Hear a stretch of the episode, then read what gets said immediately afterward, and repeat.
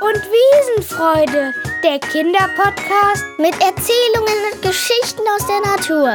Für Kinder im Alter von 5 bis 9. Ihr hört jetzt das Gedicht Wunderbar von Marjut aus der sechsten Klasse. Es ist so wunderbar im staubigen Lexikar. Über Feld und Wald, da bin ich in meiner Traumwelt bald. Steck nur die Nase in das Pflanzenbuch hinein. Was gibt es hier Unbeschreibliches? Kann das sein? Ich schaue mich im Arbeitszimmer meines Opas um. Hier kriege ich meine Zeit immer rum. Ein Mikroskop, alte Schädel und die Pflanzenpresse. Auch das Fernglas erweckt mein ganzes Interesse. Wie so oft schon schnappe ich es mir. Nur noch die Lupe, die brauchen wir. Und ab geht es in Feld und Flur. Wie schön ist doch die Natur. Opa schwärmt von seiner Doronikum. Ich schaue mich gleich nach der Pflanze um. Da leuchten die gelben Blüten schon um die Wette. Wer hätte gedacht, dass ich mal so viel Freude daran hätte?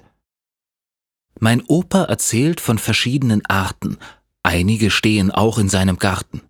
Begeistert lässt er mich alles betrachten. Sternhaare, Zungenblätter, das wollen wir genau beachten. Auch suchen wir andere Korbblüter noch. Löwenzahn, Kamille und Gänseblümchen, da stehen sie doch. Der Riesenbärklau schaut mich von weit oben an. Früher hätte ich nicht gewusst, wie gefährlich er werden kann. Da sehe ich etwas Weißes am Feldesrand. Nach einigem Wühlen halte ich einen Rehbockschädel in der Hand. Ich freue mich über den neuen Fund. Wir schauen uns die Geweihrose an, sie ist fast rund. Langsam schlendern wir weiter durch Flur und Wald. Auf einer Wiese machen wir Halt. Plötzlich wirbelt etwas Graues vor uns auf. Was ist denn das? Schnell kommen wir darauf. Ein paar Riesenbovisten stehen da. Es sind tausende ihrer Sporen, na klar.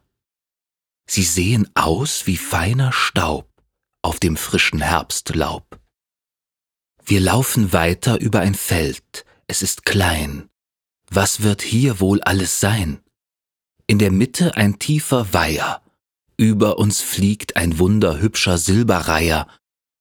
Opa und ich setzen uns auf ein mitgebrachtes Laken. Da hören wir auch schon die Teichfrösche quaken. Als ich den Eisvogel sehe mit dem schillernden Gefieder, da denke ich mal wieder, was könnte es Schöneres geben, als das Wunder der Natur zu erleben? Freut euch schon heute auf die nächste Folge von Waldzauber und Wiesenfreude. Abonniert einfach diesen Podcast, dann seht ihr, wenn eine neue Geschichte für euch online ist.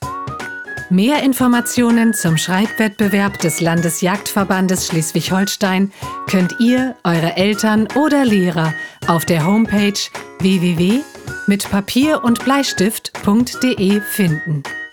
Dieser Podcast wird unterstützt vom Deutschen Jagdverband e.V. Bis zum nächsten Mal. Wir freuen uns auf euch. Ende.